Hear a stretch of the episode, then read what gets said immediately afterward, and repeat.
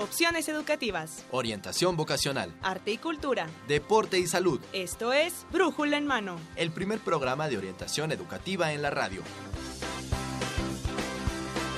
Una producción de la Dirección General de Orientación de Atención Educativa y Radio UNAM. Comenzamos.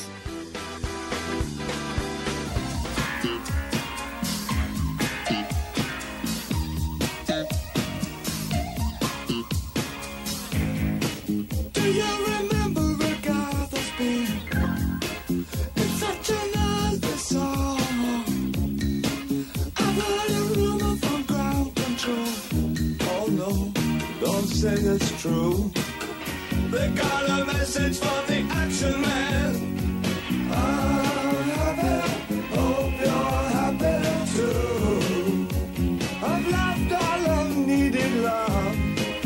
The details nothing is. Hola, ¿qué tal? Buenos días. Esto es Brújula en Mano. Hoy 18 de enero del 2016 vamos a transmitir el programa número 1021. Y los próximos 60 minutos vamos a estar con ustedes Dora García, como siempre, todos los viernes acompañándolos en este programa Brújula en Mano. Y también Marina Estrella y esperamos que nos acompañe la próxima, la próxima hora porque traemos para ustedes información y un tema que esperamos sea de su agrado. Y en la parte musical, ya escucharon, está con nosotros David Bowie. Vamos a recordar a David Bowie, este cantante camaleónico que bueno nos dejó un legado musical amplio y además de mucha mucha importancia. Claro que sí, todos todos lloramos a este gran cantante y bueno el tema que está interpretando se llama Ashes to Ashes. Así es. Que es cenizas para cenizas y bueno pues vamos a, a seguir con esta con esta canción esperemos les guste.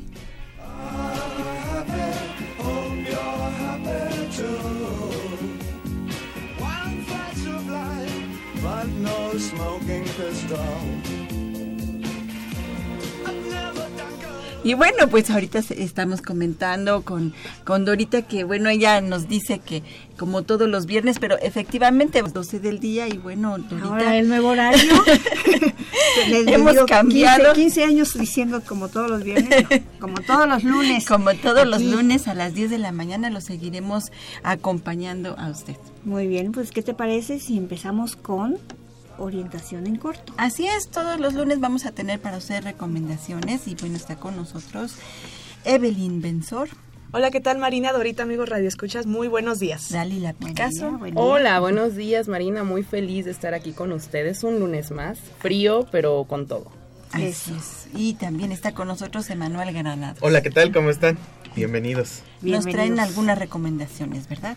Así es, el día de hoy, bueno, tenemos muchos cursos, tenemos talleres, tenemos foros, encuentros y demás, pero ¿qué te parece si vamos a nuestras recomendaciones? Esto es Orientación en Corto.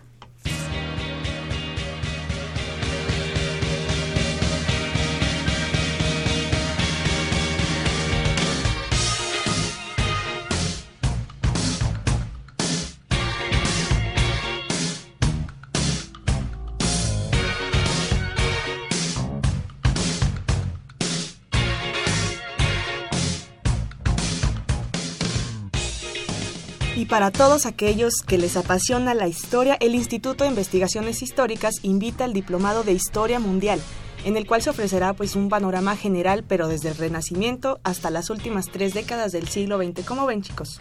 La verdad es que está muy interesante, Belín. Fíjate que este panorama será en torno a tres ejes temáticos.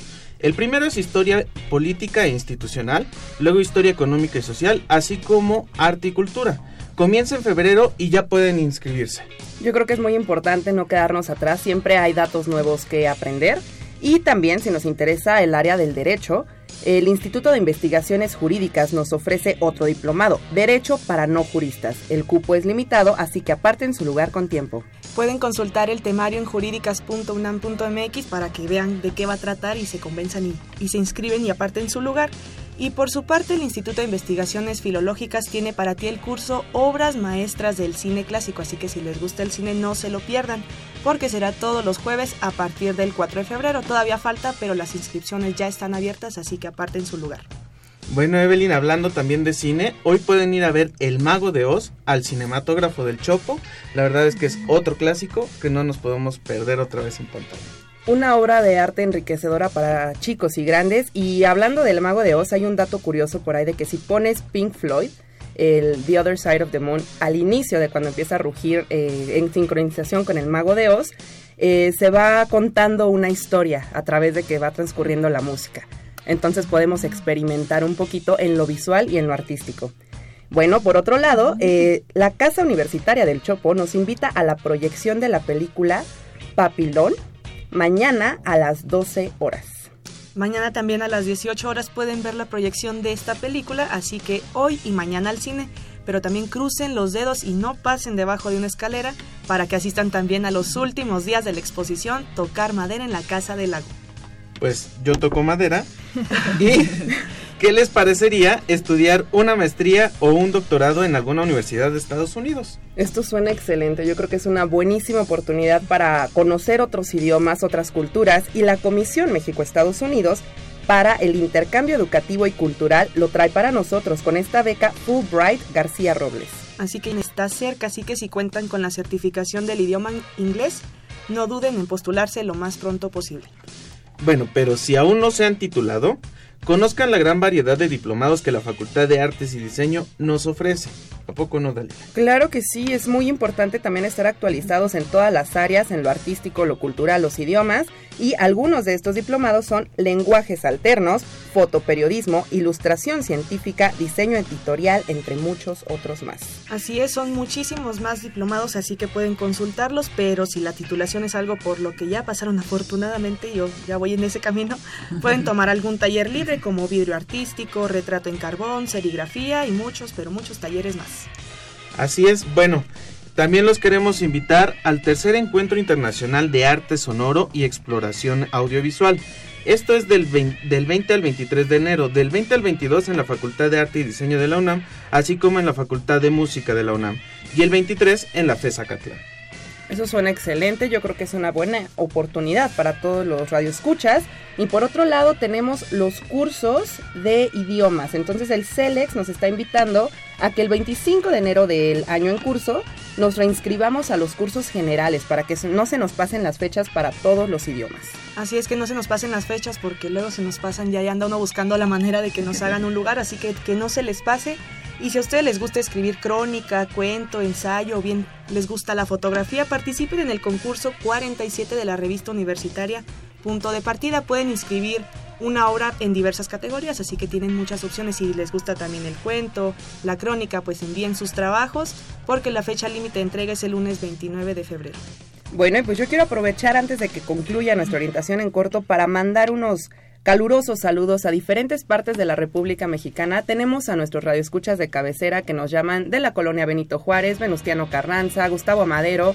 Y pues, claro que sí, Coyoacán. siempre están muy al, al pendiente de todo lo que estamos ofreciendo culturalmente.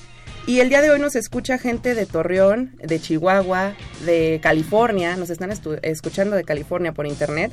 Y pues si quieren conocer más información sobre estas actividades o sobre cualquier información adicional del programa, pueden comunicarse al 55 36 89 89 y al 55 36 43 39. O bien pueden contactarnos en Facebook como Brújula en Mano o en Twitter como arroba Brújula en Mano. Así que, ¿qué les parece? Vamos a regresar los micrófonos a Brújula en mano. ¿Pero qué te parece, Marina? Pues me- parece muy, muy, muy interesante la, la información que ustedes trajeron, sobre todo, bueno, me llamó la atención la del cinematógrafo del Chopo, esta eh, recomendación que nos da Dalila de ver El Mago de Oz y también sintonizar al mismo tiempo una canción de Pink Floyd. Todo el disco The Other Side of the Moon está sincronizado matemáticamente para que puedas escuchar a la vez que pones en mute la película y se va contando la historia. Oh, está muy, muy, muy interesante. y el, el costo es bajo para ir al cine, al cinematógrafo. Sí, y además, ¿no? bueno, pueden aprovecharlo porque todos están de vacaciones los que estudian licenciatura. Entonces, pueden todavía aprovechar sus vacaciones y darse una vuelta al Chopo y por supuesto a todos los museos que la UNAM nos ofrece. Así es, y bueno, también destaca la información de Evelyn que, bueno, ya empiezan las inscripciones, ya empieza a haber un poco más de movimiento en Ciudad Universitaria, ya empezamos, vamos a empezar a ver a los estudiantes que van a inscribirse a idiomas, a sus materias, ¿cuándo empiezan las inscripciones en sus escuelas? Pues a finales de enero. Pues en el escolarizado ya empezaron, Ya. este, ¿no? Nosotros Ya tendrían que estar inscritos. Ya nos evitamos de Ya. eso. Esta Ay, semana sí. salimos. Ya no me toca, ya no me toca inscribirme, ya no sé qué voy a hacer ahora sí. Pues para que vean, nuestra universidad nos da muchas oportunidades culturales, educativas, de todo tipo, deportivas. Aprovechen el tiempo. A, a veces los estudiantes no aprovechan todas estas oportunidades que la misma universidad nos da, ¿no? no son muy conocidas tampoco. Hay 10 16 eh, tipos de deportes para ir a Ciudad Universitaria y practicarlos, por ejemplo. ¿no? Y todo tipo de idiomas, todo tipo de museos, bueno. ¿Y qué decimos de la de Goce? Talleres, Así todo es. tipo Sí. también. Ah, que por cierto, talleres de la Dirección General de Orientación y Atención Educativa, pues también nos trae el taller Elección de Carrera, ahorita que está la convocatoria para ingresar a la UNAM. Es una decisión muy, muy importante, así que si quieren tomar el taller, pues vendría muy bien. Perfecto. Así Así es, de y que bueno. cualquier duda llámenos a 55 36 89 89, 55 36 43 39. Así es, ahí van a estar con nosotros eh, y también Manuel Granados van a estar atentos a sus peticiones, sus dudas, sus comentarios, lo que se les ofrezca, ahí vamos a estar atendiendo. Claro que sí, también Gracias, en redes chicos. sociales. Ah, muy bien, gracias, gracias, por estar aquí como siempre en Orientación en Corto. Vamos a escuchar otro poquito a David Bowie.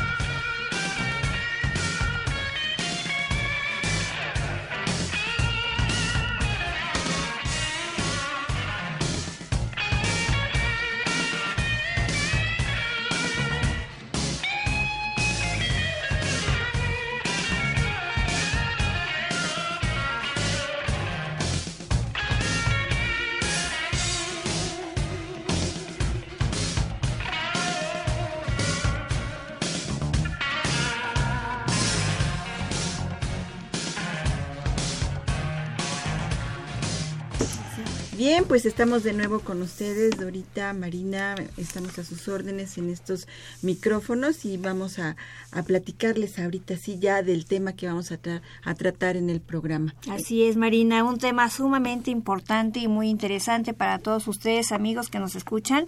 Y bueno, el tema de hoy es acerca de las neuronas, el sueño y el aprendizaje. ¿Qué relación tienen estos elementos en el aprendizaje de los estudiantes? Muchos estudiantes nos están escuchando ahorita que están de vacaciones, maestros, padres de familia. Así es de que no se pierdan, vayan por lápiz y papel para todas las dudas, porque el día de hoy tenemos invitadas de honor, de lujo, ¿no? Sí, sí, sí, para un, te- un tema cuanto más importante, porque bueno, pues usted no lo sabía, pero pues el sueño es muy importante para nuestro aprendizaje. Pero vamos a escuchar a, a las especialistas en este tema. Claro que sí, el día de hoy tenemos aquí a la doctora Olga Araceli Rojas Ramos. Ella es licenciada en psicología por la Facultad de Psicología con mención honorífica. Tiene un doctorado en el campo de las neurociencias de la conducta en la UNAM. Además está participando en el laboratorio de sueño. Ella es docente del área de psicobiología y neurociencias en la Facultad de Psicología. Y una de sus grandes, de sus grandes pasiones en la neurociencia es la evolución del sistema nervioso y de la conducta. Y bueno, le doy la más cordial bienvenida. Gracias por estar aquí, doctora. Muchas gracias, al contrario. Y bueno, también nos acompaña de la de GUAE la doctora Ana Luz Flores Pacheco. Ella es doctora en Ciencias Sociales en el área de educación por la UAM, es maestra en Tecnología Educativa y Comunicación, también es pedagoga por la UNAM y máster del autoconocimiento, sexualidad, relaciones humanas y ella es coautora y además imparte el taller Un estudiante exitoso en la Dirección General de Orientación y Atención es educativa. Bienvenida, bienvenida. Muy buenos días, gracias por invitarnos. Gracias por estar aquí con nosotros y que nos van a compartir este sus conocimientos sobre sobre este tema. Pero bueno, vamos primero definiendo para después ir relacionando el aprendizaje con, con las neuronas y con el sueño. Quisiéramos primero que nos dieran su eh, su concepto de lo que es el aprendizaje. ¿Qué es el aprendizaje para la doctora Olga, para la doctora Ana Luz? Bueno, pues el aprendizaje en realidad es un cambio que ocurre que nosotros observamos a nivel conductual o a nivel cognitivo, pero en realidad el sustrato está en el cerebro. Aprendemos con todo el cerebro, todo el tiempo estamos aprendiendo y una cosa que es importante aclarar es que no todo aprendizaje necesariamente es benéfico. Podemos aprender cosas que no necesariamente nos van a llevar por un buen camino. Se puede aprender, el, el aprendizaje en sí mismo no es bueno o es malo, es un proceso cerebral que implica cambios muy profundos. Después de aprender algo, no somos realmente los mismos. Así es, y no aprendemos únicamente en la escuela o contenidos académicos, aprendemos diariamente muchas, muchas cosas. Exactamente. Adquirimos habilidades, destrezas que nos permiten funcionar en la vida, en la familia, que nos permiten funcionar en la escuela y sobre todo en esta idea de las licenciaturas, pues adquirimos conocimientos que nos van a dar habilidades para funcionar como profesionistas, para resolver problemas, para trabajar en equipo, un sinfín de cosas. No todo es aprendizaje de papel, muchos aprendizajes se realizan en interacción con otras personas.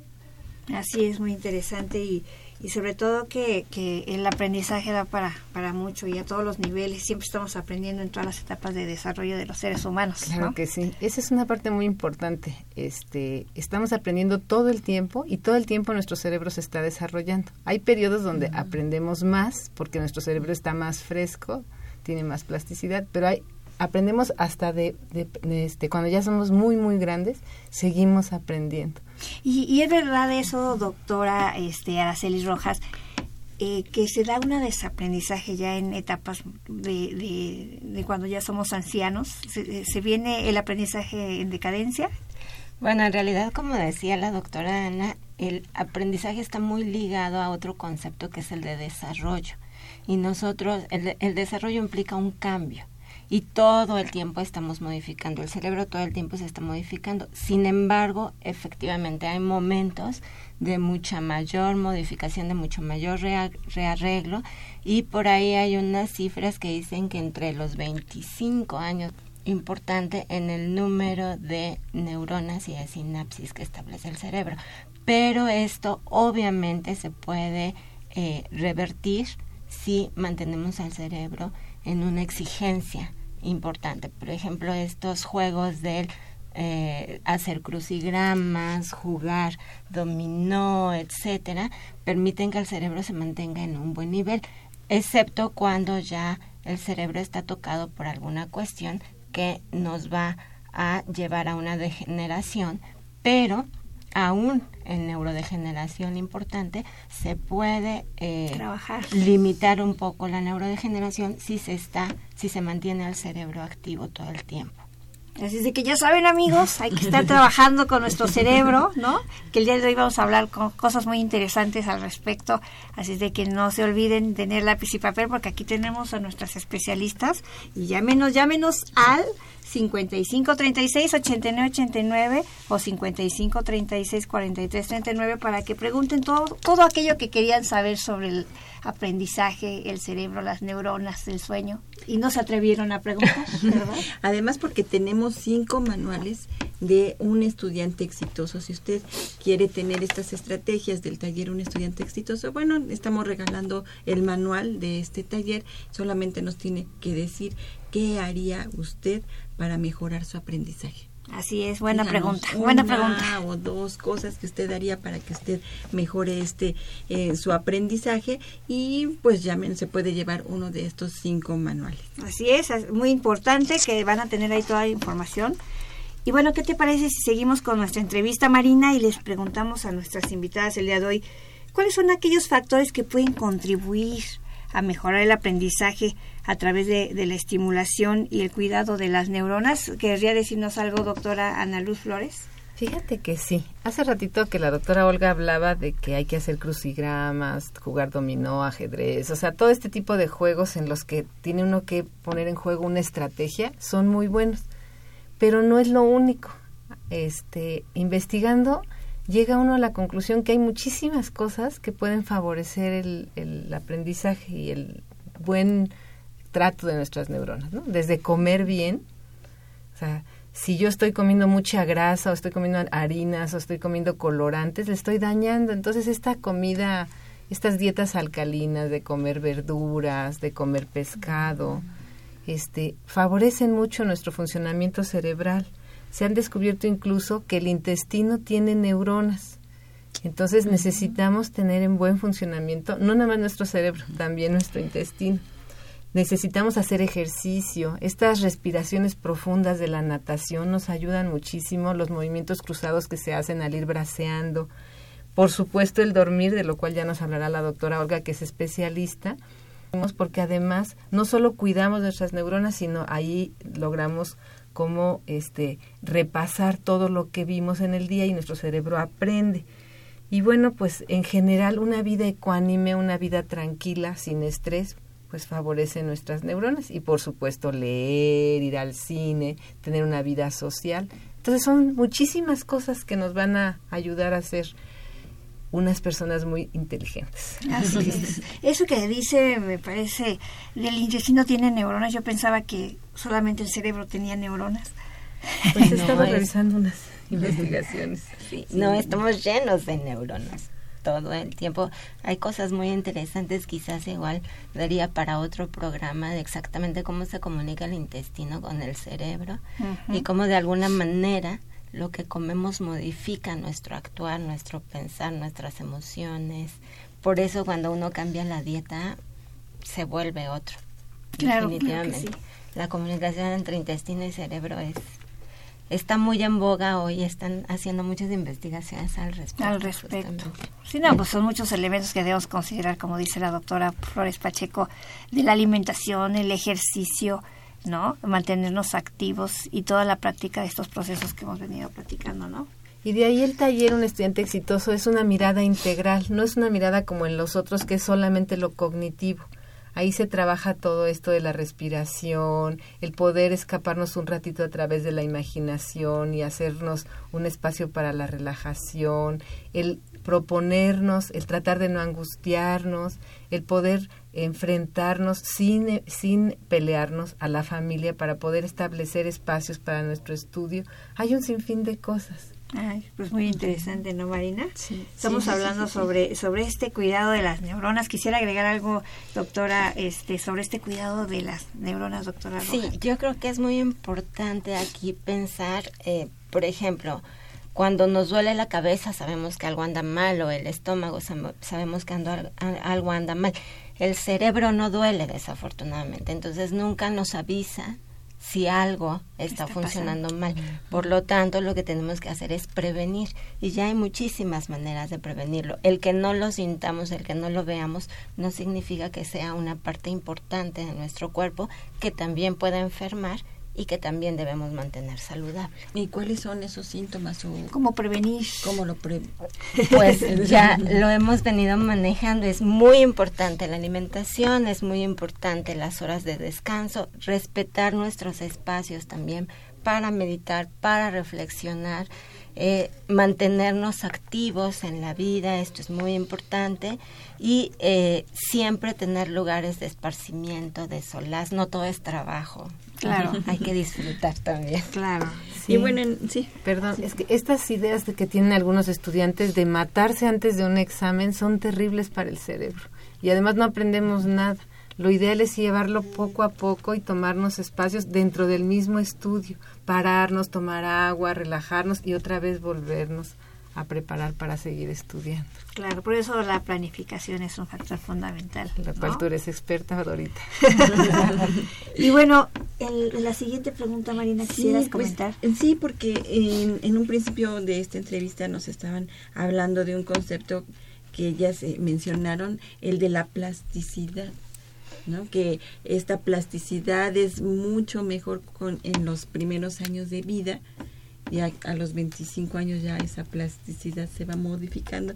Pero a mí sí me surge la duda de qué es, ¿Qué es eso? la plasticidad neuronal y qué relación tiene con el aprendizaje.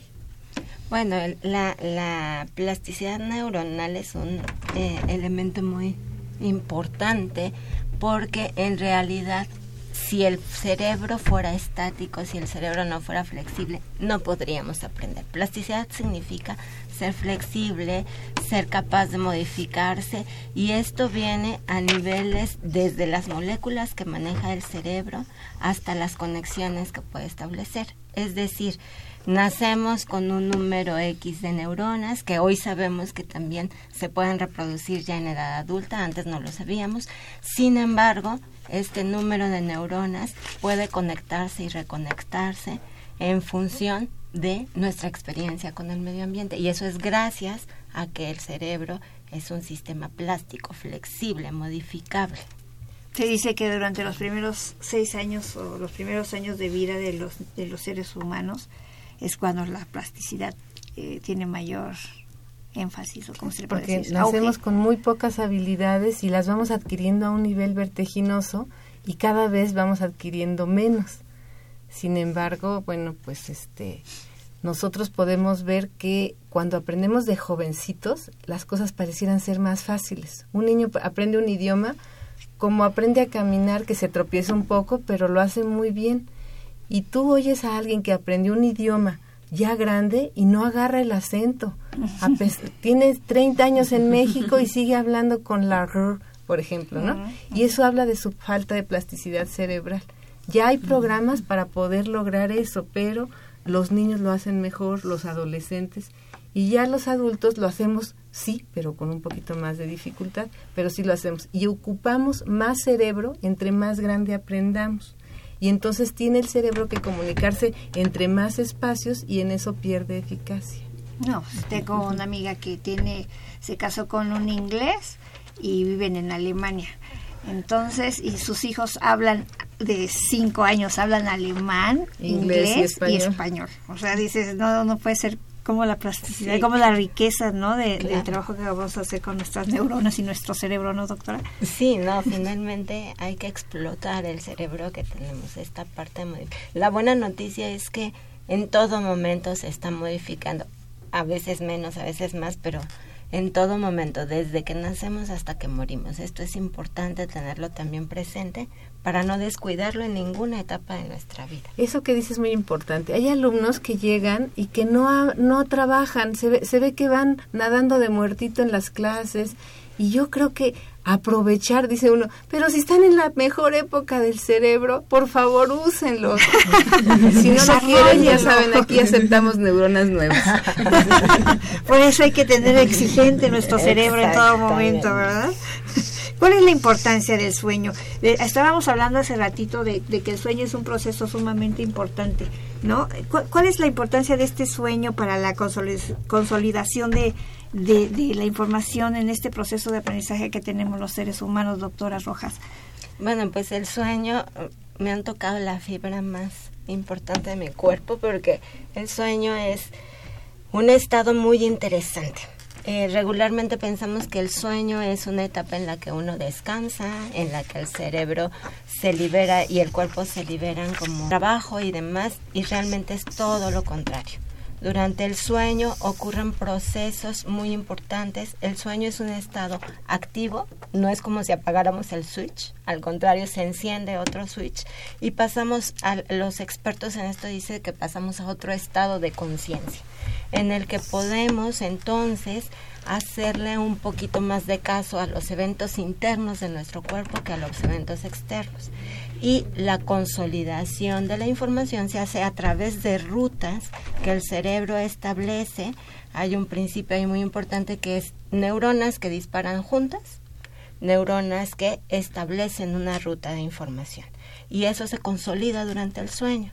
Durante el sueño hay una liberación muy importante de hormonas, hay una la hormona del crecimiento es eh, su punto máximo de liberación es durante ciertas etapas del sueño y en los bebés, bueno, es evidente para qué quieren su hormona del crecimiento, pero en los adolescentes y los adultos nos sirve justamente, entre otras cosas, para la belleza, establecer un, una buena regeneración de la piel, pero algo todavía más importante, para poder consolidar estas conexiones, recalibrar nuestras neuronas. Por ahí hay un concepto que eh, parece que se ponen a tiempo las neuronas y si no dormimos, bueno, no solo nos sentimos fatal, sino terminamos haciendo cosas fatales. Ya, ya entrados en materia platicaremos un poquito más de esto.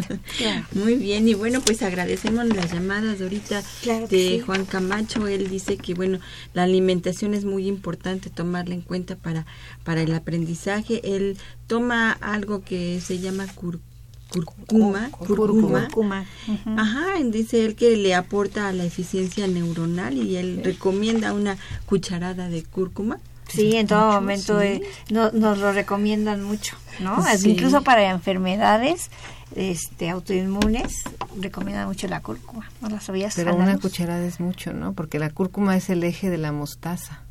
Ah, Sí, es bueno, pero ahí habría que ver. la cantidad habría que se, se usa en la, en la alimentación para la preparación de los de los alimentos, ¿no? Como como un este condimento, ¿no? Sí, hay mucho al respecto de estas estos nuevos descubrimientos de la herbolaria y lo natural.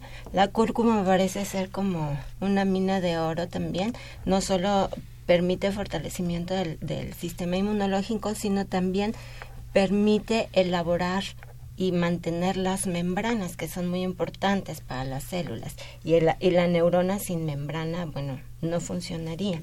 Entonces efectivamente pero sí las dosis es también muy importante. Bueno por dos cosas porque uh, se puede generar un exceso de ciertos elementos en el organismo que también pudieran llegar a dañar este o bien no nos sirve para nada y estamos gastando en vano y lo demás lo estamos desechando, solo se ocupa una, una parte. Pues sí, muy interesante. Bueno, pues muchas gracias a Juan que nos llamó. Y José Guadalupe Molina también nos llamó de Ciudad Neza. Él está interesado en el, en el manual y nos, nos da aquí algunas, algunos elementos para mejorar su aprendizaje. Y nos felicita al programa y a la UNAM por tener programas de esta naturaleza. Gracias, a nuestras invitadas. Y a Rogelio Rubio de Tlanepantla, que también él este, nos felicita y habla al respecto sobre las bases de la, de la convocatoria punto de partida que ya vía telefónica se le, se le dio a conocer, ¿no? Entonces, muchas gracias a nuestros radioescuchas que son el motor de nuestra motivación. sí, bueno, pues gracias también a Adolfo González por sus recomendaciones musicales. Bueno, a él no le gustan las la, la, la música de, de David, Bowie, pero bueno, tenemos una selección bastante variada y Adolfo González y bueno, no solamente vamos a poner a David Bowie en este en este programa. Tomaremos en cuenta tus recomendaciones, Adolfo.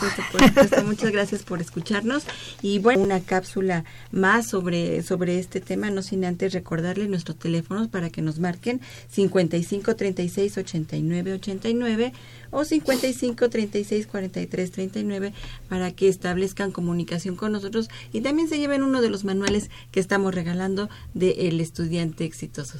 55 36 89 89. Vámonos a una cápsula.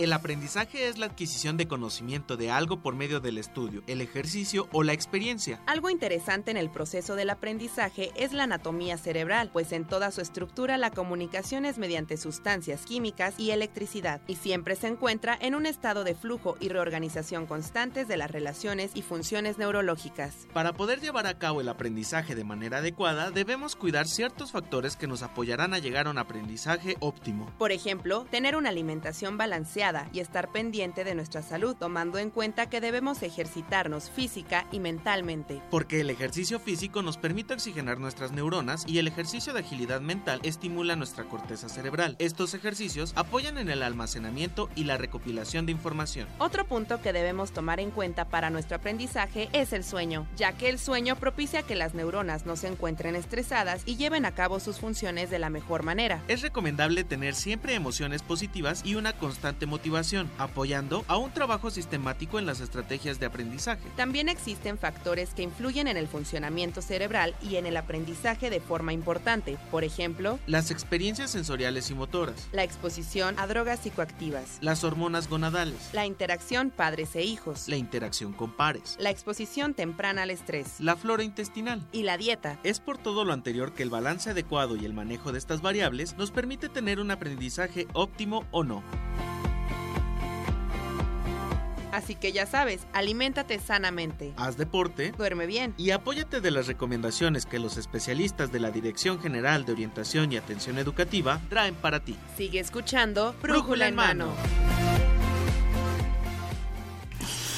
Bueno, pues seguimos aquí en este con este tema de neuronas, sueño y aprendizaje. Quédese con nosotros y llámenos 55 36 89 89 y vamos a preguntarles nuevamente a nuestras especialistas que nos den más beneficios acerca del buen dormir. Porque Así bueno, creo que tienen bastantes, ¿no? Sí, estábamos hablando de sueño, ¿no? Y decíamos que, bueno, para el aprendizaje es muy, muy, muy interesante. Decía algo usted, doctora Rojas, sobre el crecimiento, que se da mucho en este... Alguien me decía, porque yo soy, yo tiendo mucho a desvelarme por estar trabajando, y me decían, es que esa es una agresión para tu cuerpo, ¿no? Sí. Y yo sí, toing. Sí, Dora, la- el sueño que no se tiene nunca se recupera. En realidad se genera, le llamamos en el ámbito de las neurociencias, una deuda de sueño. Y eh, ningún, eh, las diferentes etapas de sueño que tenemos no se recuperan al 100%. Eh, existe una etapa que se llama la etapa 2 de sueño, que es donde se ha demostrado que existe una actividad neuronal tal que es muy importante para mantener y consolidar la memoria y esa se recupera en un menor porcentaje. El sueño MOR, que es este de las ensoñaciones, que además también tiene una importancia básica para el manejo emocional, el sueño, este se recupera al 50%, o sea que todo lo que has perdido, si contabilizas en horas, Dora, No. le debes a tu cuerpo y le debes a tu cerebro algo que ya nunca vas a recuperar. Y no es el sueño, los procesos que debiste haber tenido, pues no los tienes. Esta liberación de hormonas, esta recalibración neuronal, este, eh, esta plasticidad promovida, la consolidación de tu memoria y seguramente cualquiera de nosotros lo habremos experimentado al día siguiente de que no duermes bien, te levantas de un humor pésimo y eso también tiene que ver con las hormonas y cómo está funcionando tu cerebro. Por cierto, las mujeres somos más susceptibles a esto que los hombres también, como al estrés. ¿Quién duerme más, los hombres o las mujeres? ¿O es igual? Dormimos igual, disfrutamos igual del sueño. Lo que sí va cambiando es con la edad. Conforme vamos creciendo un poquito más, nos vamos despertando cada vez más durante la noche. Eh, los adolescentes, por ejemplo, que es justamente lo que estábamos hablando, necesitan en, en general, y los datos que vamos a aportar acá es importante, que digamos que es en general, hay particularidades, necesitan entre 9 y 10 horas. Entonces esas mamás que de repente están, despiértate porque te duermes en la tarde, la siesta, que no lo dejan dormir, la recomendación es que mejor sí lo dejen dormir porque eso le permite este, continuar en el crecimiento y hacerlo de una mejor manera. Es una necesidad, es como comer, es como Claro. ir al baño, etcétera. No se puede posponer. Casi en todos los libros de aprendizaje que uno lee, dice, "M- hay que dormir mínimo ocho horas, ¿no? Los médicos recomiendan mínimo ocho horas. ¿Qué, qué nos pueden decir? ¿Hay, hay un, un número de horas específico o, o- Es por edades, como dice la doctora, ¿no? Y los adolescentes tienen una gran cantidad, una necesidad muy grande de sueño. Los niños.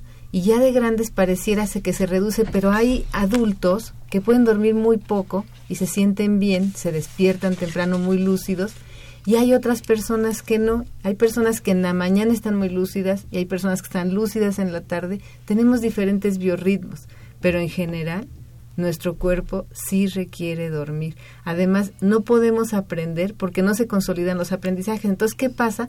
Que decimos, ay, como que me acuerdo, como que mi mente lo tiene ahí, pero no lo puedo recuperar porque no hice el camino que tenía que haber hecho mientras estuve dormido.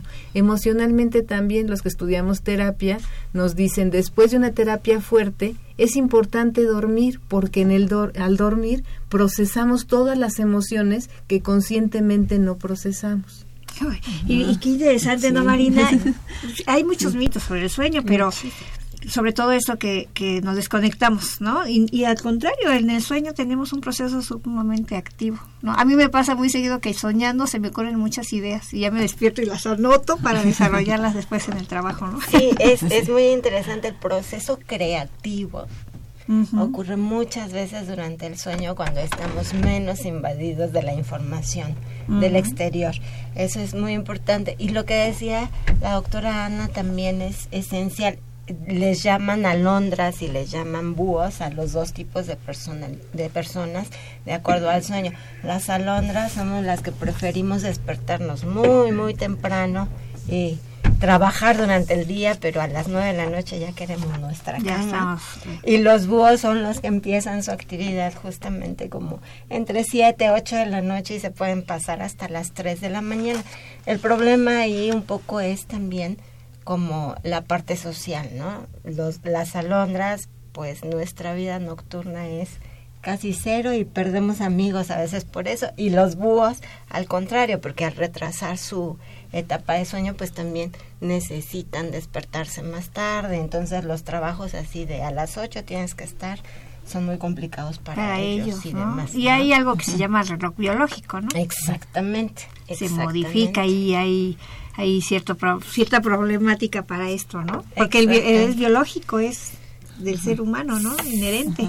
Sí, está demostradísimo que no podemos, el, la persona que no duerme, de verdad, la que no duerme, muere. Eso está demostrado en diversos modelos animales, humanos, etcétera. Existe por ahí incluso una enfermedad que se llama insomnio familiar fatal, que Oh. en el nombre lleva La la penitencia. penitencia, como dirían. Este, y efectivamente no podemos dejar de dormir y hay un comando interno que lo mandata.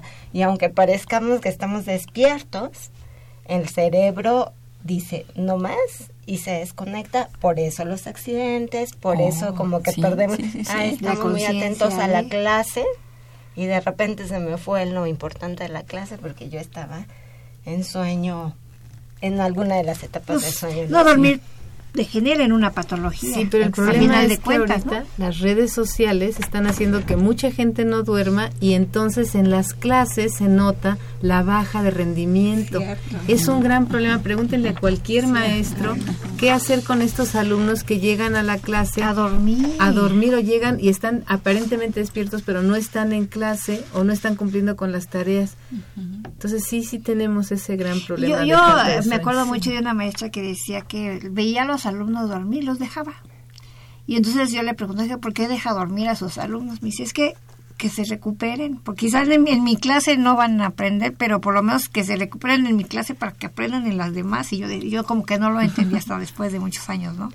Pero es importante eso que Pero dice también a lo mejor es mejor que se regulen, ¿no? Y entonces al regularse, que duerman cuando tienen que dormir y que lleguen a la clase. Claro, a- en el momento eh, había que habría que hacer una investigación porque se está durmiendo y trabajar sobre ello y hacer los cambios Yo necesarios. les pero mandaba a lavarse la cara cuando empezaban a dormirse en mi clase. Sí, a- ahora hay aquí una cosa muy importante que espero que no me corran, pero este eso sí ya está muy demostrado el el reloj biológico en la adolescencia este eh, jóvenes está recorrido hasta tres horas entonces Oh. para los que queremos dormirnos a las nueve ellos apenas empiezan, está, está modificado biológicamente este reloj. Entonces, tres necesitarían pararse tres horas más tarde. Esa es una.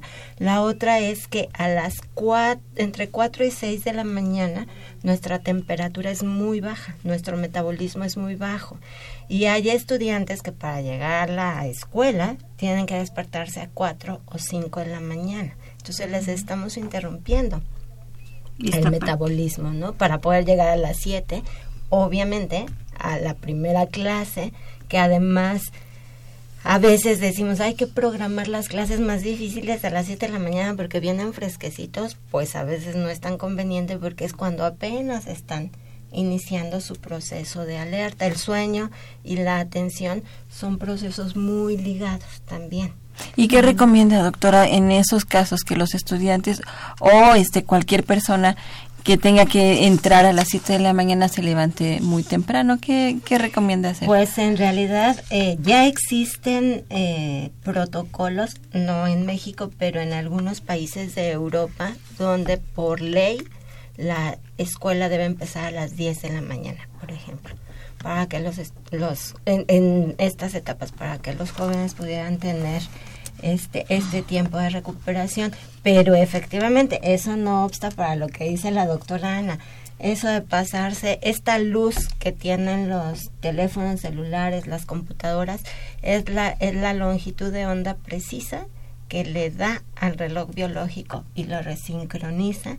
Y entonces al resincronizarlo no necesariamente es bueno, sino lo pone a, a ciclar en otro tiempo y entonces obviamente ya hay un problema, puede generar un problema de salud importante.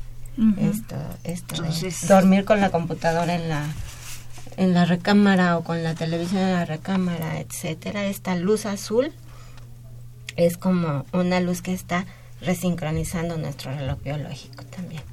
Así es que son cosas muy importantes que debemos considerar y que generalmente no consideramos si estamos acostumbrados, ¿verdad?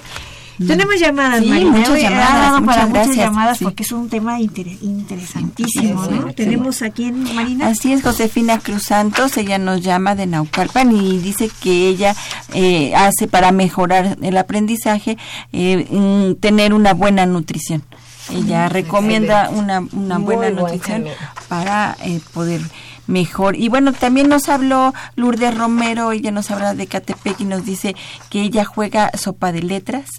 Y bueno. nos pide los teléfonos y los correos de las doctoras porque quiere entrar en contacto con ellas. Ahorita que regresemos de, vamos a- de este bloque que vamos a tener, eh, vamos a, a entrar también en, en esta información. También nos llama Ana María del Moral de la Cuauhtémoc y ella pregunta que si durante el sueño hay, hay un hay proceso de aprendizaje.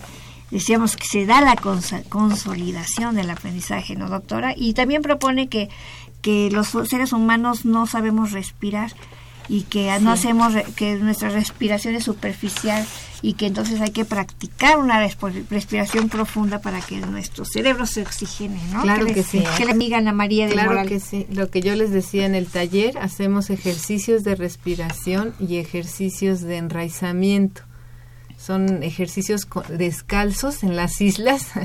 este, En el pasto. En el pasto, si ustedes han visto ahí algunos chicos descalzos en círculos, están en el taller de estudiante exitoso y están aprendiendo a respirar y a ponerse en contacto. También se relajan mucho porque al hacer contacto con la tierra este, sacan muchas de sus tensiones. Y por supuesto, la idea es respirar. En el manual, en el ejercicio 10, viene que antes de, est- de estudiar, ellos tienen que tomar agua, de preferencia una fruta, y respirar profundamente, así, lenta y profunda. Entonces ahí se les enseña que tiene que ser contando, tomar aire en cuatro o cinco tiempos, detener y luego sacar el aire lentamente. Eso es muy importante para que nuestras neuronas estén preparadas para lo que vamos a aprender. Sí, aquí una cosa interesantísima del cerebro es que el cerebro tiene ritmo, cicla a cierto ritmo. Y si nosotros aceleramos la respiración, aceleramos el ritmo también de este, de esta, este ciclo del cerebro. Meterlo en otro ritmo, dirían los muchachos, lo meten en otro mood Y entonces el cerebro empieza a establecer estas conexiones, pero efectivamente tenemos que aprender a respirar, tenemos que aprender a comer, tenemos que aprender a dormir, tenemos que aprender muchas cosas. Así es. Y también nos llama Alejandro Martínez de Tlalpan y, y él pregunta cuál es el papel de la atención y la motivación en los procesos cerebrales. Importantísimo, ¿no? Para otro programa. Para otro programa Sí, que no. le vamos a prometer a nuestro amigo hablar al respecto, pero podría decirle algo rápido. Sí, muy, muy importante. Es em, existe una parte de nuestro cerebro que es conocido como el sistema límbico, que antes le hacíamos muy poquito caso y pensábamos que lo más importante era la corteza frontal y demás, pero hoy sabemos de la doctora Ana y cualquiera que se dedique a esta parte de la enseñanza no me dejará mentir que la motivación anticipa, pone al cerebro listo para captar. Si no hay motiv- no hay aprendizaje Sin motivación. motivación. Claro. Definitivamente. Y la atención, bueno, esto un poco que decíamos hace un rato, el respirar nos permite centrar nuestro punto de atención en otro valga la redundancia, en otro centro y esto a su vez nos permite también recalibrar las rutas de información que estamos teniendo. Claro, la atención da, da para, para que es la base para otros procesos, ¿no? Para- Exactamente. al haber atención puede haber una concentración, puede haber aprendizaje. Y puede- ya hay música para que nos ayude a que nuestro ritmo cerebral esté más listo para aprender. Bueno, y pues también nos llamó, muchas gracias, nos llamó Juan Salazar de, de, de la GAM, así dice GAM. Gustavo Amadero. Gustavo Amadero, ah, muy bien. Y este también él quiere participar con el manual y nos da aquí sus recomendaciones para el sueño. Así es, y bueno, pues lo invitamos a que nos siga llamando 55 36 89 89, 55 36 43 39. Estamos regalando cinco manuales del taller Un ex- estudiante exitoso, donde vienen estas recomendaciones que nos acaba de platicar la doctora Ana Luz Flores y que también nos ha platicado la doctora Olga Araceli Rojas. Y bueno, aquí lo tenemos gratis para usted. Llámenos 55 36 89 89. Vamos a tomar un respiro hondo, profundo sobre este tema y nos vamos a un pequeño corte para que usted un poquito respire y Oxigene su cerebro y regresamos.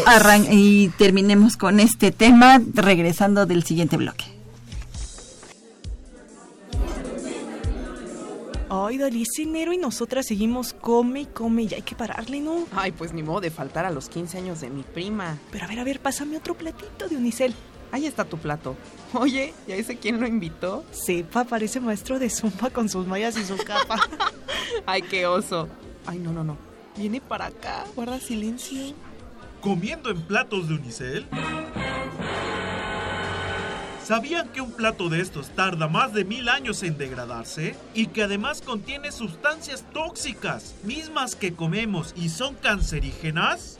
No, no. Ay, no, no, no teníamos idea, señor. Oye, pero ¿tú quién eres? ¿Y cómo es que sabes tanto? Oye, qué músculos. Sí, bueno, yo soy Super CBS.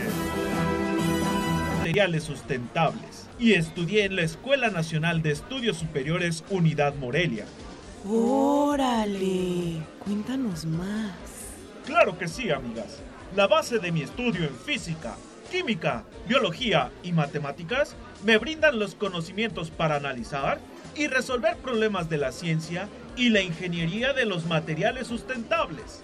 Actualmente me encuentro trabajando en una propuesta de implementación de políticas públicas y de tecnologías alternativas para el aprovechamiento de materiales, tales como los platos de unicel, las latas y botellas que vemos en esta fiesta. Así que ya lo sabes, si tienes capacidad de análisis, síntesis y reflexión crítica, disposición para viajar y para trabajar en equipos multidisciplinarios, así como discutir ideas, proponer y aceptar cambios, La carrera de Ciencia de Materiales Sustentables es para ti. Podrás desempeñarte laboralmente en entidades gubernamentales como las Secretarías de Salud y del Medio Ambiente y Recursos Naturales, participar en diversas instituciones académicas, universidades y centros de investigación, y en los ámbitos de la ciencia y la ingeniería de los materiales. Ciencia de Materiales Sustentables es una de las 115 carreras que ofrece la UNAM. Esto fue la UNAM, sus carreras y su campo laboral. Y nosotros somos Dalila Picasso. Emanuel Granados. Y Evelyn Benzor. Oigan, ¿y si me pasan otro platito? Oye, Manuel.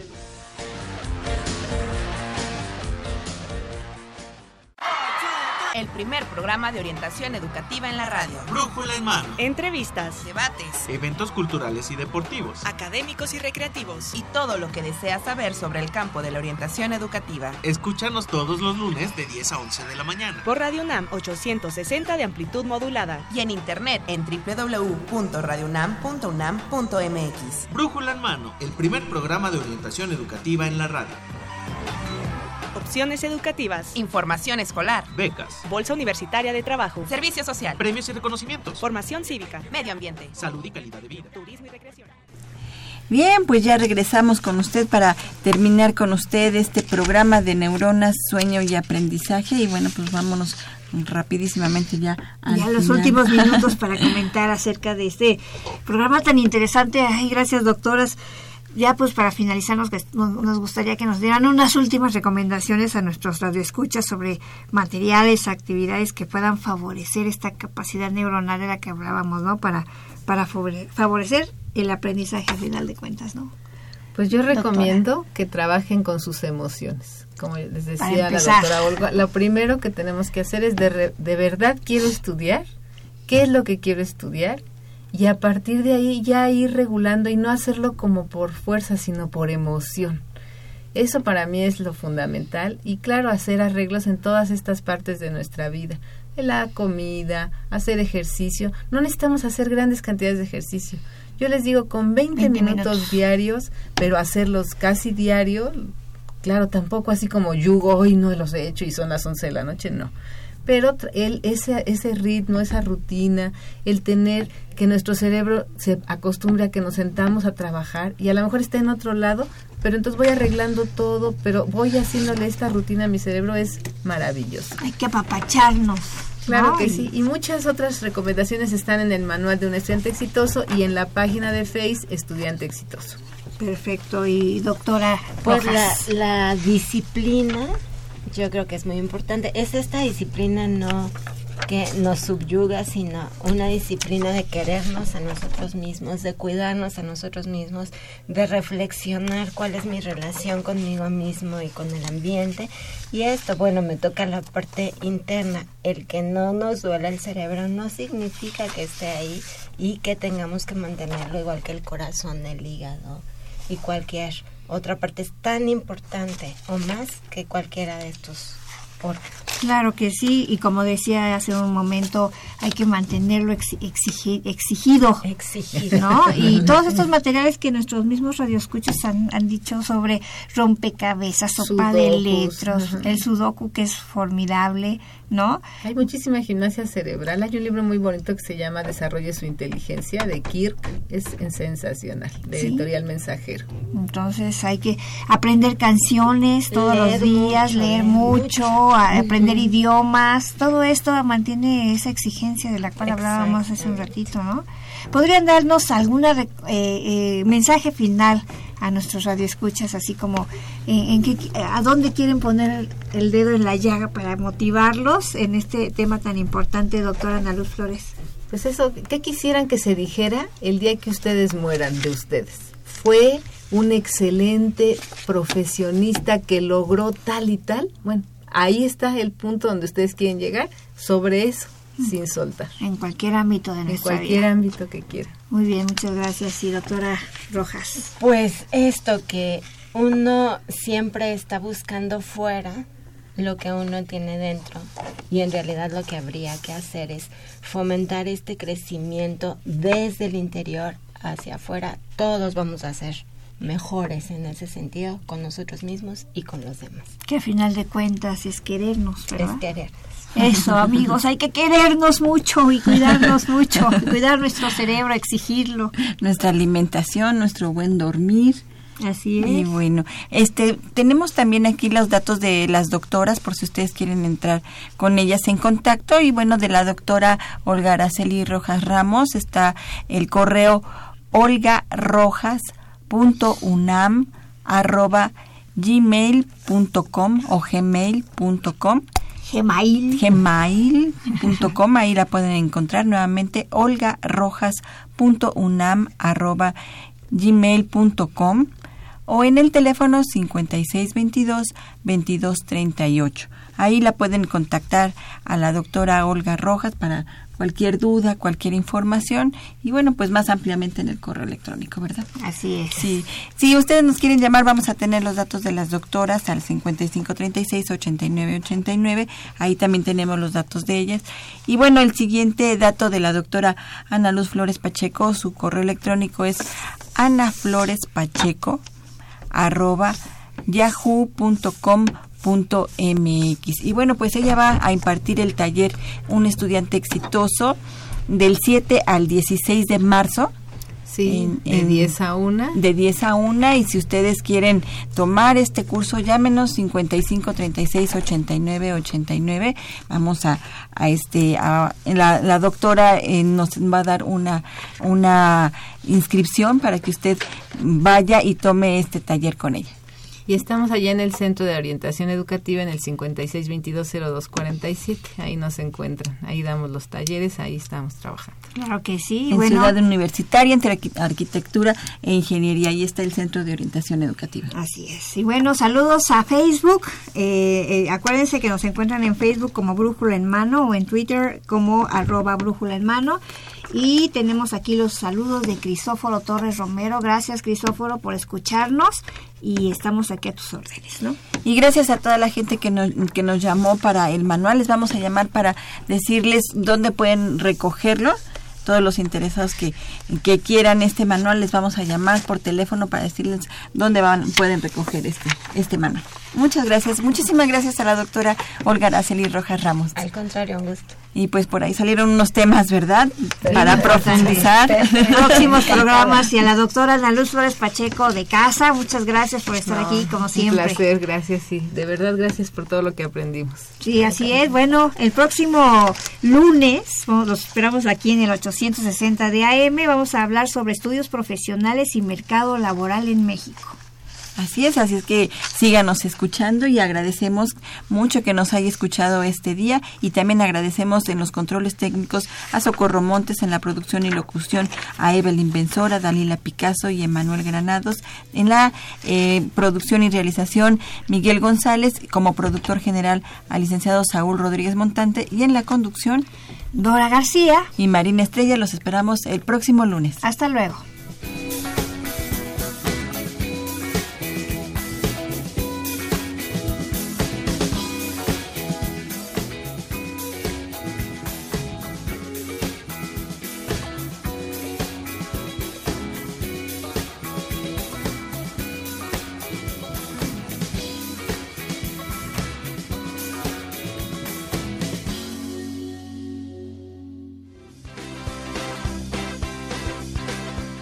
La Dirección General de Orientación y Atención Educativa, Y Radio UNAM presentaron Brújula en Mano. el primer programa de orientación educativa en la radio.